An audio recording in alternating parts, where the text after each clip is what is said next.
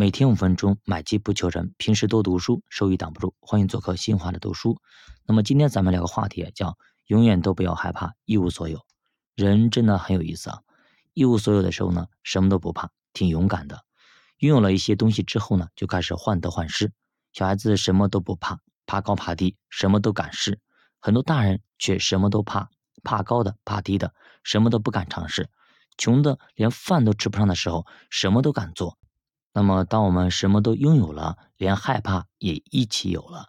害怕失去是人的基本恐惧，害怕死亡是因为放不下，害怕风险是因为害怕失去，害怕疾病是因为害怕失去，害怕被抢劫也是因为你已经拥有了。人喜欢去寻找东西，找到了又放一边，觉得自己不够，又去寻找，然后找到了又放一边，又觉得还是不够，又去寻找。人们常常看到缺失的，而不是已经得到的，总是害怕缺失。蜜蜂每天都很勤奋地去采花蜜，其实蜂巢里所储存的蜂蜜已经足够蜂群们生存的了。但是蜜蜂从来不满足，一生都在寻找，直到死去，这是它们唯一的生存方式。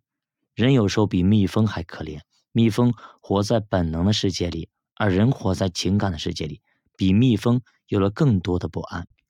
本来就没有，有了才发现没有。当我们发现了没有，有就开始了。如果你现在一个人在荒岛上一无所有，你会想尽办法去发现你现在还有什么。每一个发现都会充满力量。当我们什么都拥有了，我们会去发现我们还缺什么。恐惧最根本的原因是我们看不到自己已经拥有的，如我们已经拥有的能力。能力有了不会消失，还有我们生来就有的身体资源、精神资源、信心资源等等，这些都是上天给予我们的最大礼物。有了这些，你什么都不用怕。有和没有是一种假象，得与失本来就是宇宙的循环，一进一出是上帝设计的，有进口就有出口，宇宙就是这样循环的。有时候可以跟自己说：“我本来就没有。”所以没有什么可以害怕的，大不了从头再来嘛。何况现在还多了一些经验，何况现在的起点比原先要高很多。反正生活还是要继续的，像玩游戏一样，一关关的过。太简单的游戏你不想玩，就玩难一点的游戏。玩游戏不是为了过关，如果纯为了过关，你只需要找一些简单的、最容易过的关的游戏就玩就好了。但是你为什么不去玩小孩子玩的那些幼稚游戏呢？而是呢挑一些跟你能力匹配的游戏玩呢？背后的秘密就是挑战高难度的过程会让你更加欣赏自己。